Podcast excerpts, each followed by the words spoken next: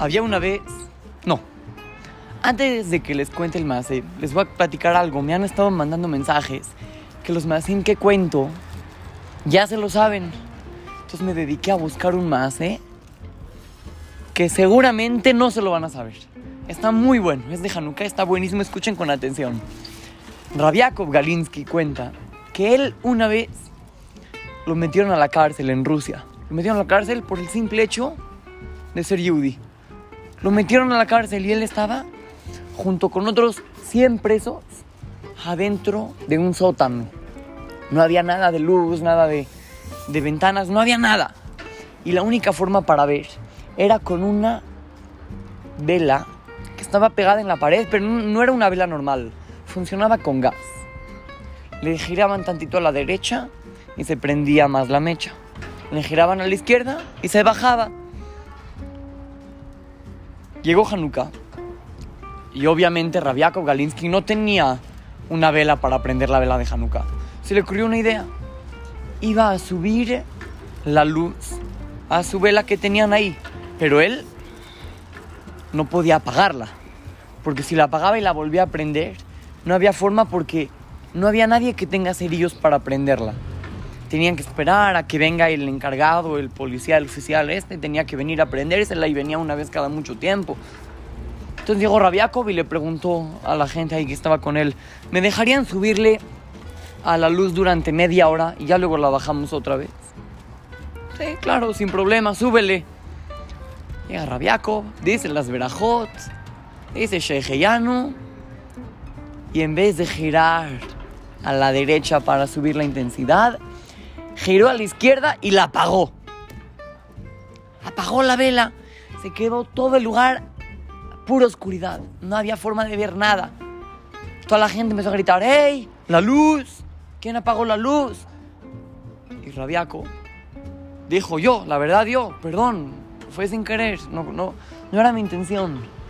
Pero el policía iba a venir a prendérselas hasta dentro de tres días. Iban a estar tres días con pura oscuridad. Todo por culpa de Rabiakov Galinsky. Entonces llegó el jefe de los presos y le dijo, a ti te voy a poner de castigo que vas a tener que dormir durante tres noches en el piso. No vas a poder dormir en tu, en tu colchón, en tu, en tu cama.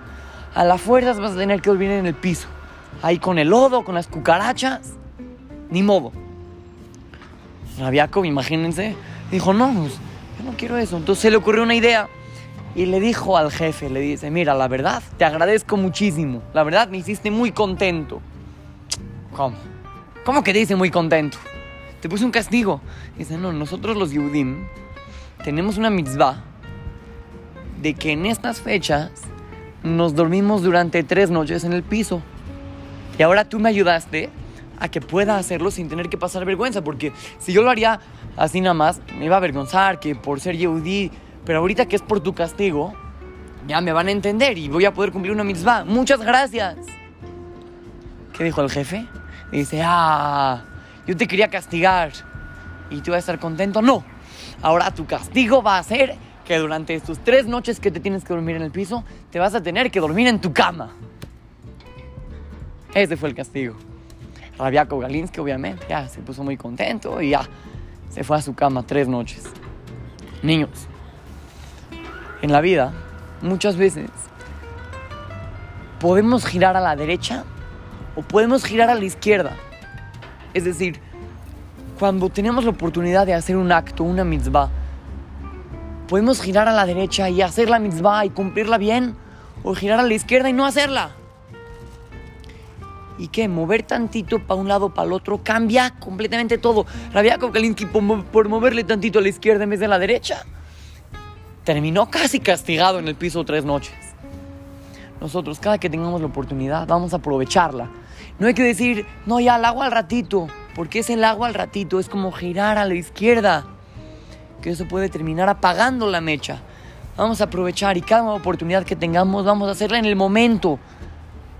Vamos a hacer que Hashem se ponga muy contento con nosotros por cada acto y acto que hagamos. Aprovechar el tiempo. Ahorita que vamos a aprender la Hanukkah, vamos a aprovechar durante media hora. Vamos a convivir en familia, recordar los milagros de Hanukkah. agradecerle a Hashem por todo lo que nos manda, comerle vivos, ganiot. Vamos a aprovechar el tiempo y vamos a hacer mitzvot cada que podamos. Este Maaseh está dedicado para Yosef Román. Así es que lo saluda su querido amigo Shimon Romano para Torah Kids, Talmud Torah, Monte Sinaí.